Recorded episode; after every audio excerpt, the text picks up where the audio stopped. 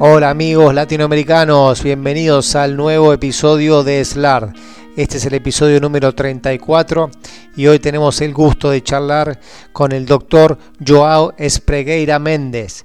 El doctor Joao es de Portugal, de la ciudad de Porto, se desempeña como director de la clínica Espregueira, es un FIFA Center de excelencia en la ciudad de Porto es profesor de la Universidad Mino de Ortopedia y Traumatología, es el presidente electo de ISACOS en el curso 2025-2027, presidente de ESCA en el 2012 hasta el 2014 y es el fundador y presidente de ESCA entre el 2013 y 2015.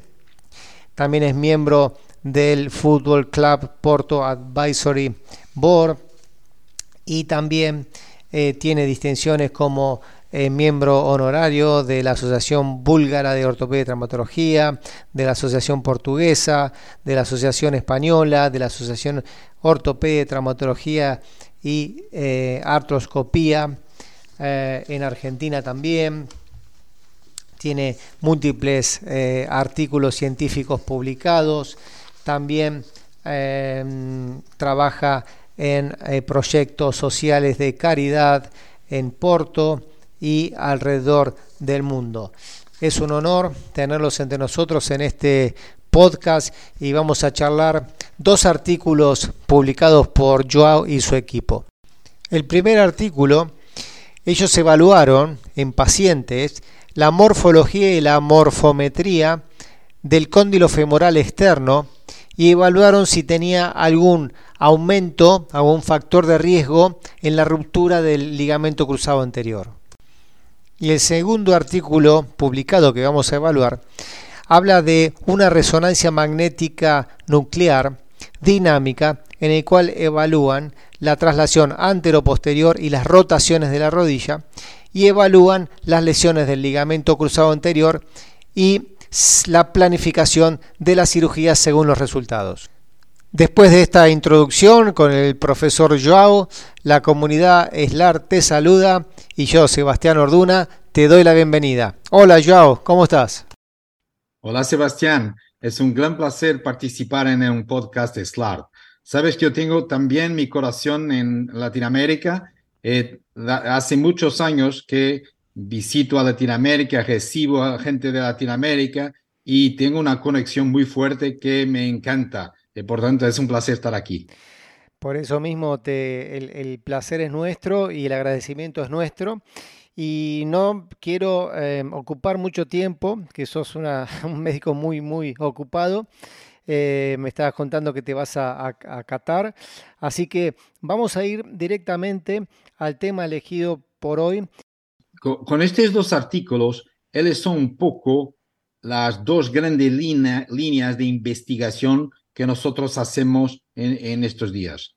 Eh, nosotros nos interesó estudiar por qué algunas lesiones del cruzado anterior aisladas tienen una inestabilidad brutal, rotatoria, un lateral pivot shift explosivo, pero otros pacientes, también con una ruptura aislada del cruzado anterior, casi no tienen lateral pivot shift o tienen un lateral pivot shift muy pequeño. Eh, eh, por eso pensamos que en la morfología del hueso podría estar una respuesta. Eh, como la translación se hace más en el compartimento externo, nos interesó estudiar la morfología del hueso del compartimento externo. Eh, tenemos varios trabajos publicados estudiando la relación entre la morfología del, del cóndilo externo y el platillo tibial externo. ¿Cuál era la idea? El cóndilo externo es curvo, pero tiene una parte plana y después es nuevamente curvo. Es más plano que el cóndilo medial, que es más curvo. Eh, por tanto, pensábamos nosotros que si, si la parte eh, plana del cóndilo eh, femoral externo era muy larga, teníamos una plataforma más estable y si fuera cortita, más curvo, teníamos una plataforma más rotatoria y más inestable. Eso lo demostramos en este artículo. Si nosotros nos, medimos la parte plana del cóndilo externo y la relacionamos con la dimensión entero-posterior del partido tibial externo, y si tenemos un ratio, el porto ratio, de más de 0.8, eh, tenemos más estabilidad. Si estamos por debajo de 0.8, tenemos menos estabilidad. Esto puede explicar eso. Eh, eh, mostramos una, una correlación muy estrecha, significativa, de estas medidas con el lateral pivot shift explosivo. Esto fue una de las partes. Mm, contanos cuántos pacientes evaluaron, eh, cómo lo midieron y, bueno, obviamente los resultados que han tenido. En, este estudio evaluamos 60 pacientes y hacemos las dos rodillas y nos aseguramos en la resonancia magnética que no había lesión de las partes blandas. Comparando de, de un lado al otro, no mostramos, elegimos solamente pacientes que no tenían ni inestabilidad rotatoria posterolateral, ni lateral, ni lesión de la cápsula, ni lesiones meniscales. Por tanto, intentamos ser más puristas posible.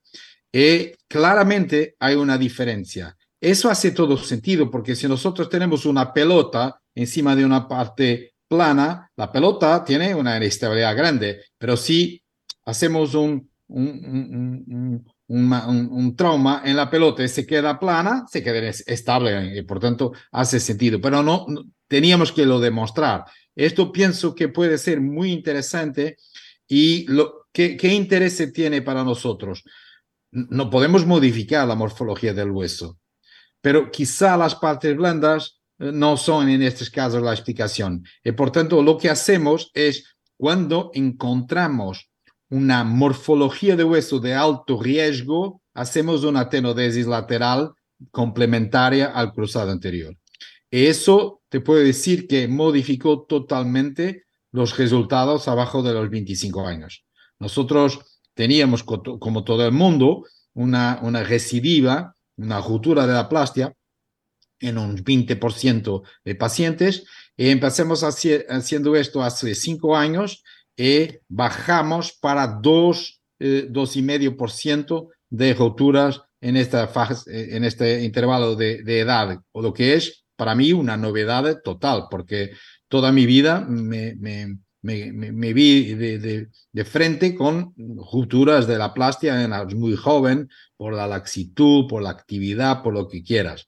Pero con esta selección de pacientes mejoramos. Contanos acerca del segundo artículo publicado en el cual ustedes inventaron un dispositivo para realizar resonancias magnéticas dinámicas en el cual evalúan traslaciones anteroposteriores, traslaciones rotacionales. Contanos cómo es el dispositivo, qué resultados se obtenieron y qué beneficios tienen para usar ese tipo de dispositivo. Eh, el otro artículo que es un poco complementario a este, es nuestra filosofía eh, de medición de la inestabilidad. Hace muchos años, por una, inspiración de mi gran amigo Freddy Fu, que me dice, trabaja en esto, hace un aparato para medir la laxitud en resonancia magnética. Cuando yo le di mi idea y le pregunté si le parecía que podría ser útil, dice, es una idea muy buena, la tienes que incrementar y, desarrollar. Entonces nosotros tenemos un, aparato de poliuretano dentro de la resonancia magnética que se llama Portony Test Device, que podemos eh, hacer stress en la, en la rodilla, eh, para adelante, para atrás o rotación. Muy sencillo. Pero podemos con slices de resonancia medir 360 grados alrededor de la rodilla. ¿Podés describir brevemente cómo es el dispositivo, ya que esto es un podcast y no lo podemos ver por video, y cómo es la forma de sujetar la rodilla? Es como un KT1000, pero eh, el KT1000 solamente te da translación anterior, este te da translación anterior, posterior, rotación interna del pie máxima y externa del pie. Pero la diferencia es que el KPTMI te da una sensación de traslación con la, masa muscular en el medio y todo eso. Esto no. Esto lo mides en milímetros entre dos superficies del hueso. Por tanto, estás 100% seguro que la distancia entre el platillo tibial y el cóndilo femoral es de 14 milímetros, porque es una medida entre hueso. La importancia es que en el cruzado anterior hay unos tíos que tienen una, un, cajón anterior importante, otros tienen rotación, otros tienen una mezcla de los dos.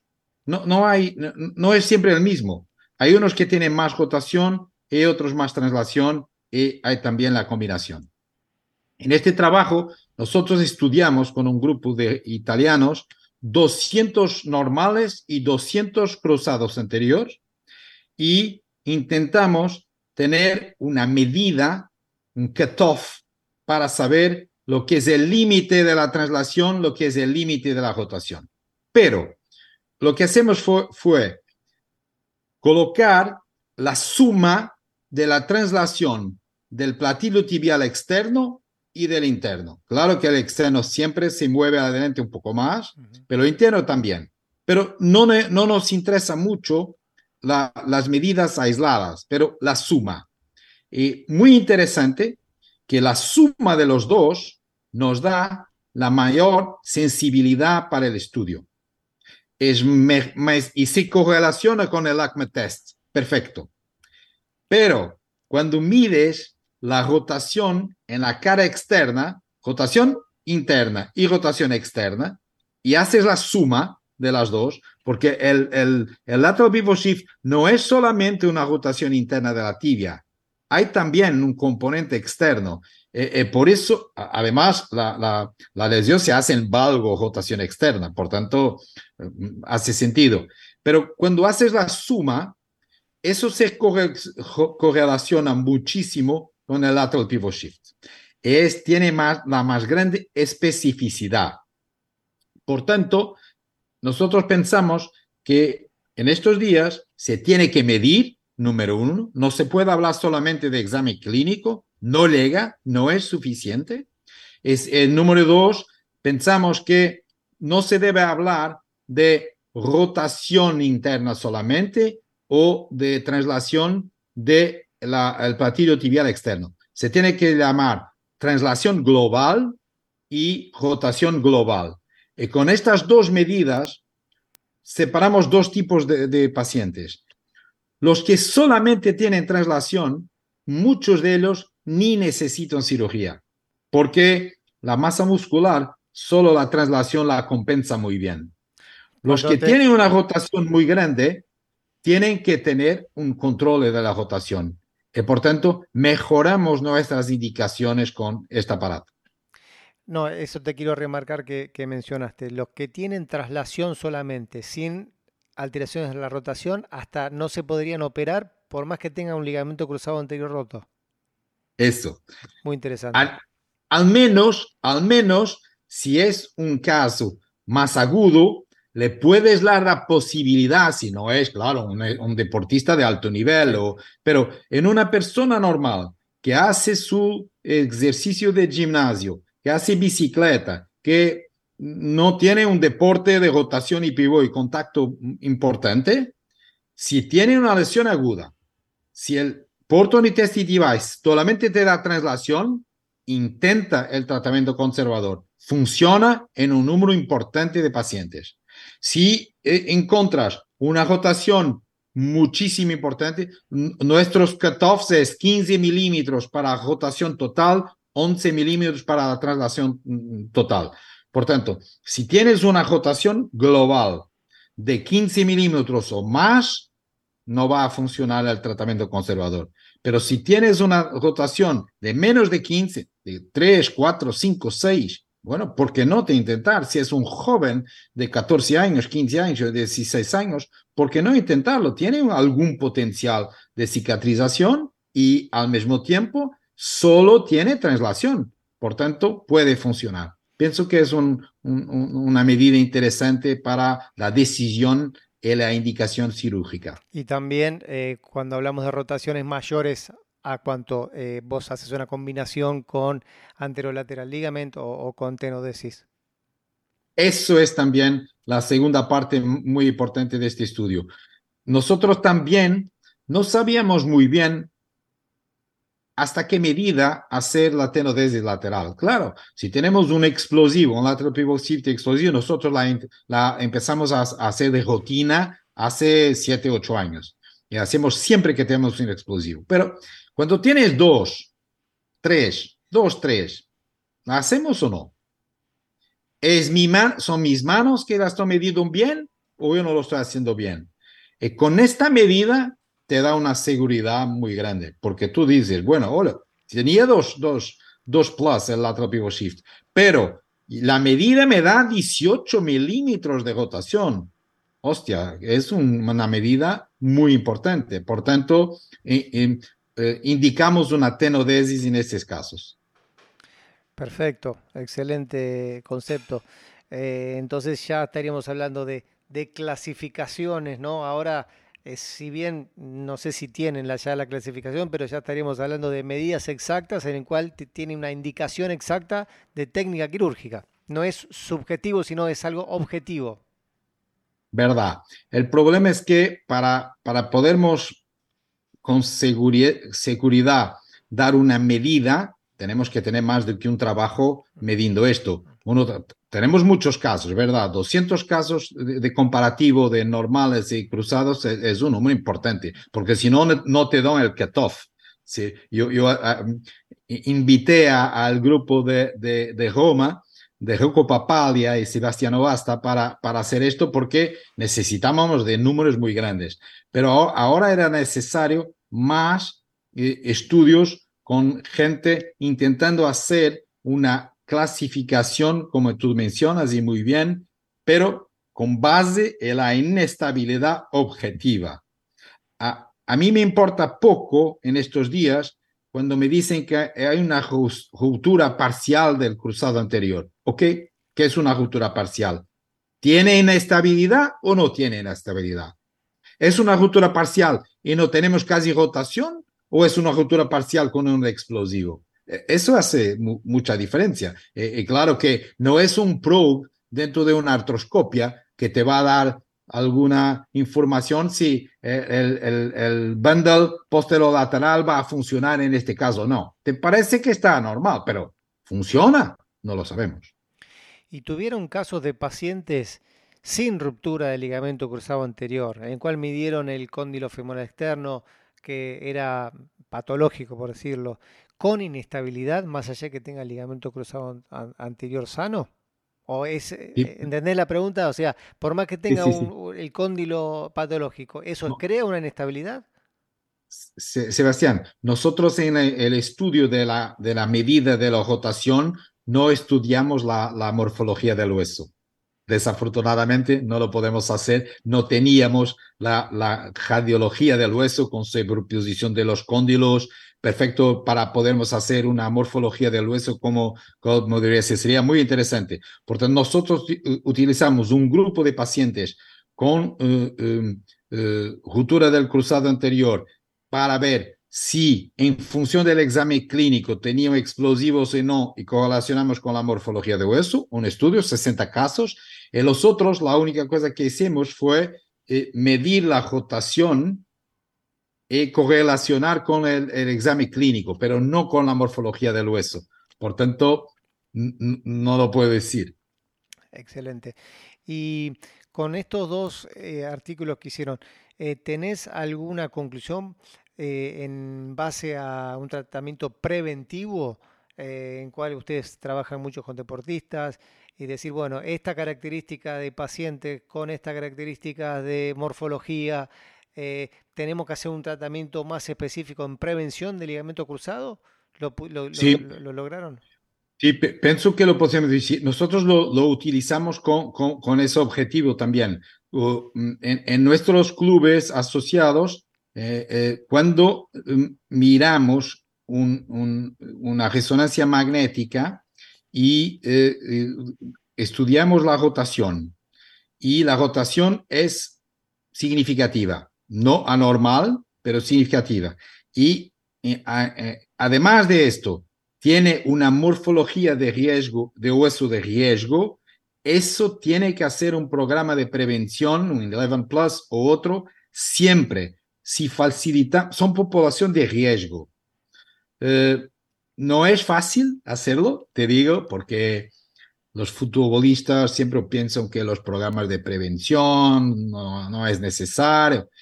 Cuando se rompe un cruzado de un lado, lo hagan, lo hagan siempre con un cuidado brutal para prevenir el otro. Pero antes de romper una rodilla es difícil. Pero lo propusimos para nuestros clubes, está implementado.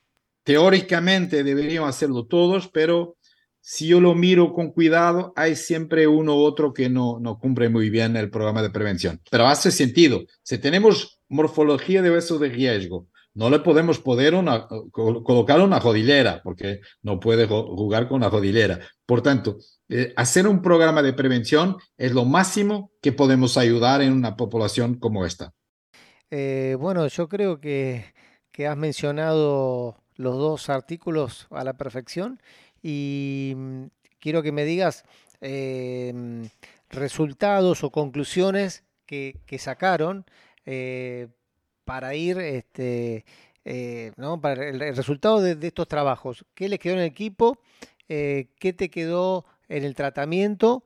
ya la prevención me dijiste que, sirvió y con respecto a los tratamientos. Por tanto, cuando tenemos una morfología del hueso de riesgo, podemos implementar un programa de prevención, como mencioné antes, y podemos añadir una tenodesis externa si es una justura del cruzado anterior aislada, pero con mucha rotación. Hace todo sentido. Tiene riesgo del hueso, tiene una medida de rotación importante, por tanto, añadir una tenodesis externa ayuda mucho. Con la, con la medición de la translación global y la rotación global, hay tres conclusiones que son importantes. El primero es el Schwimm-Gam Effect. El Schwimm-Gam Effect es un cruzado que parece que está íntegro, pero cuando hace extracción se hace así y el cruzado se separa. Tú dices, oh, es una ruptura total.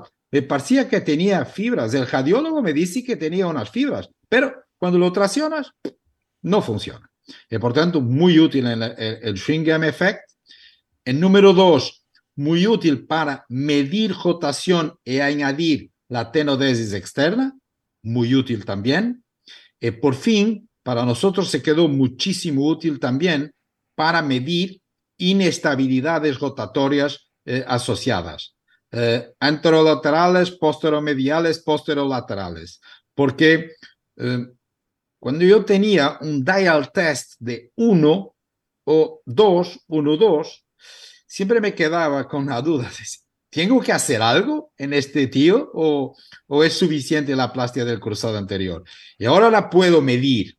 Y por tanto, cuando yo veo que hay una translación muy relevante posterolateral, hago una plastia asociada para controlar la, la posterolateral.